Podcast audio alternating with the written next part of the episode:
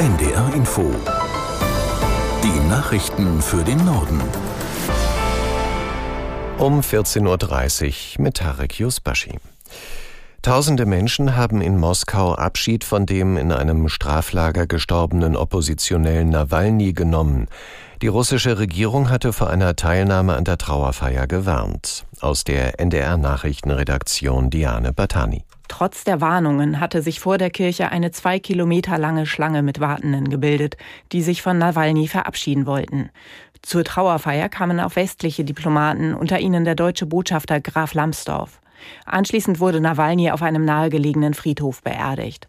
Die Polizei war mit einem Großaufgebot vor Ort. Der Kreml hatte vorher angekündigt, wer an nicht genehmigten Aktionen auf der Straße teilnehme, werde zur Verantwortung gezogen. Nawalny war nach Behördenangaben vor zwei Wochen in einem sibirischen Straflager gestorben. Die Umstände seines Todes sind nicht geklärt. Nawalnys Frau und zahlreiche westliche Politiker machen Präsident Putin verantwortlich. Nach den vielen Toten bei der Ankunft eines Hilfstransports in Gaza-Stadt fordern immer mehr Politiker Aufklärung von Israel. Neuen Erkenntnissen zufolge könnte es mehrere Gründe für die Todesfälle geben. Aus Tel Aviv Jan-Christoph Kitzler. Die israelischen Streitkräfte haben bestätigt, dass Soldaten das Feuer eröffnet haben. Es gibt auch Videos, die Menschen mit Schussverletzungen zeigen. Viele Tote soll es aber auch bei einer Massenpanik gegeben haben, als Menschen zu Lkw mit Hilfslieferungen stürmten. In der Panik wurden Menschen offenbar auch von Lkw überfahren. Unabhängig davon zeigt der Vorfall den Grad der Verzweiflung und die katastrophale Lage von Menschen im Gazastreifen. Gerade im nördlichen Teil, wo sich das Unglück ereignete, waren in den letzten Wochen kaum Hilfslieferungen angekommen.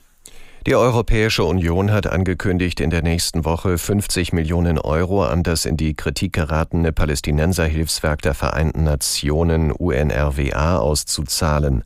Eine weitere Tranche von mehr als 30 Millionen Euro soll im Laufe des Jahres folgen.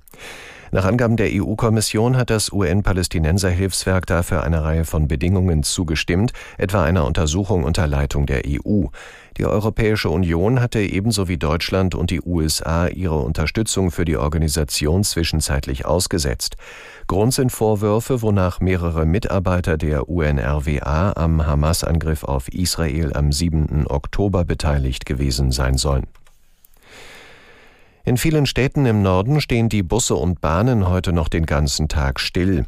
Die Gewerkschaft Verdi hat die Warnstreiks im öffentlichen Nahverkehr heute nochmal ausgeweitet.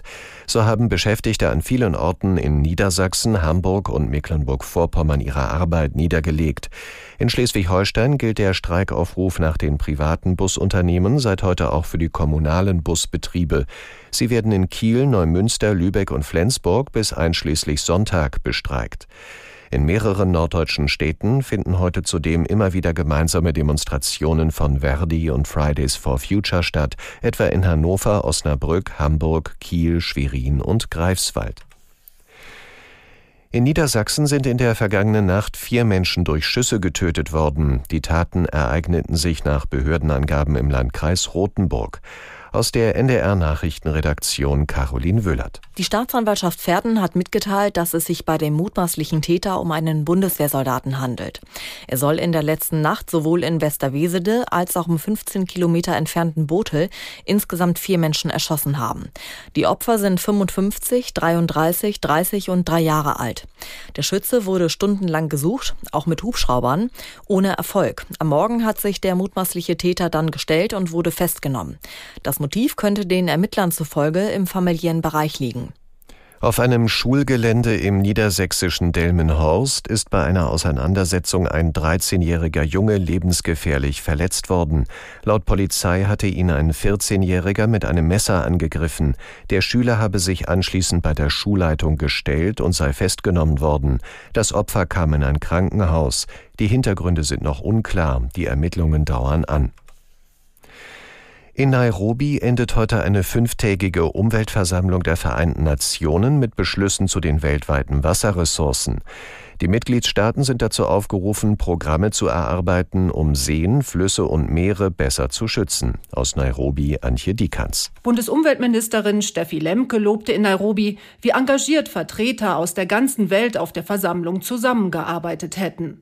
So wurden auch Vereinbarungen zum Einsatz von Chemikalien, die im vergangenen Jahr bei einer Konferenz in Bonn beschlossen worden waren, in das Programm des UN-Umweltprogramms aufgenommen und damit international verankert. Auf der Konferenz hatten mehr als 6000 Delegierte fünf Tage lang über Klimawandel, Artensterben und Umweltverschmutzung debattiert. Unbekannte haben von einer Baustelle der Deutschen Bahn mehr als 100 Tonnen Altmetall gestohlen. Laut Polizei handelt es sich dabei um bis zu sechs Meter lange Schienenstücke. Sie waren bei einer Gleiserneuerung nahe Bingen in Rheinland-Pfalz abgebaut worden. Die gestohlenen Schienen haben einen Wert von gut 30.000 Euro. Das waren die Nachrichten.